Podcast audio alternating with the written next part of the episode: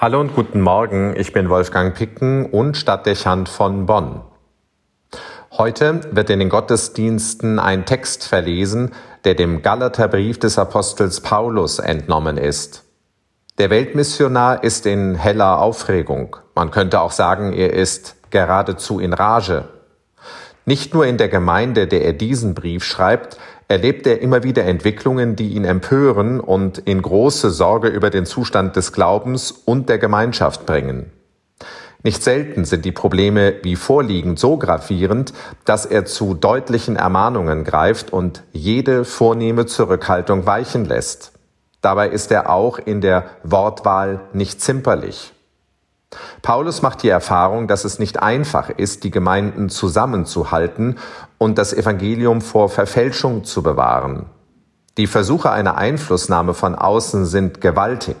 Falsche Propheten treten auf und verunsichern die Gläubigen.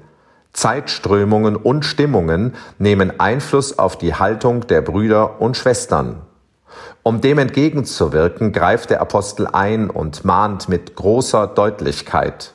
Wir lesen, wie wir früher gesagt haben, so sage ich euch auch jetzt wieder, wenn jemand euch etwas als Evangelium verkündigt entgegen dem, was ihr empfangen habt, er sei verflucht. Eine klare Ansage. Offenbar ist die Situation sogar so gravierend, dass Paulus zu Drohung und Fluch greift. Die Verkündigung gegen das Evangelium, das die Glaubenden empfangen haben, hat offenbar Tradition. Die Neigung, das Wort Gottes zu manipulieren und anderen Vorstellungen anzupassen, existiert nicht nur in der frühen Kirche. Sie begleitet das Christentum durch alle geschichtlichen Epochen. Aber das Wort Gottes ist das höchste Gut. Darin spricht sich die Wahrheit Gottes aus. Ein Verlust an Erkenntnis also, wenn das Evangelium nicht wahrhaftig vermittelt wird. Ein Frevel obendrein, der wenig Respekt vor der Autorität Gottes und seiner Botschaft erkennen lässt. Mit eklatanten Folgen für die Zuhörer, die solche Verkündigung aufnehmen und zur eigenen Orientierung verwenden.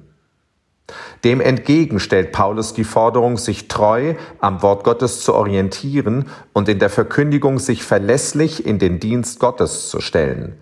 Er lehnt jede Orientierung an anderen Zielen ab Besonders den Versuch, den Menschen nach dem Mund zu reden oder die Botschaft vorhandenen Situationen anzupassen. So sagt er von sich selbst, denn rede ich jetzt Menschen zuliebe oder Gott? Oder suche ich Menschen zu gefallen? Wenn ich noch Menschen gefiele, so wäre ich Christi Knecht nicht. Der Anspruch des Apostels kennt keine Abweichung und gilt jedem, der sich als Christ versteht und anderen gegenüber seinen Glauben ins Wort bringt. Es geht zuerst nicht darum, sich selbst zu verkünden, das, was man denkt oder meint. Geboten ist, Christus zu verkünden, und zwar, wie es Paulus an anderer Stelle sagt, als den Gekreuzigten. Eine Mahnung, die jeden von uns erreicht. Sehr schnell ist man geneigt, gegenüber Dritten ins Wort zu bringen, was einem selbst über bestimmte Fragen des Glaubens in den Sinn kommt. Leicht gerät man in die Versuchung, das in die Situation und in die Stimmung passende zu sagen, um keinen Widerspruch zu erzeugen.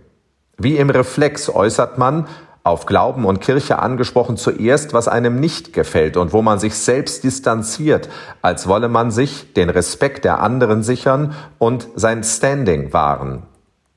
Es mag uns nicht gefallen, wenn Paulus das in aller Schärfe kritisiert.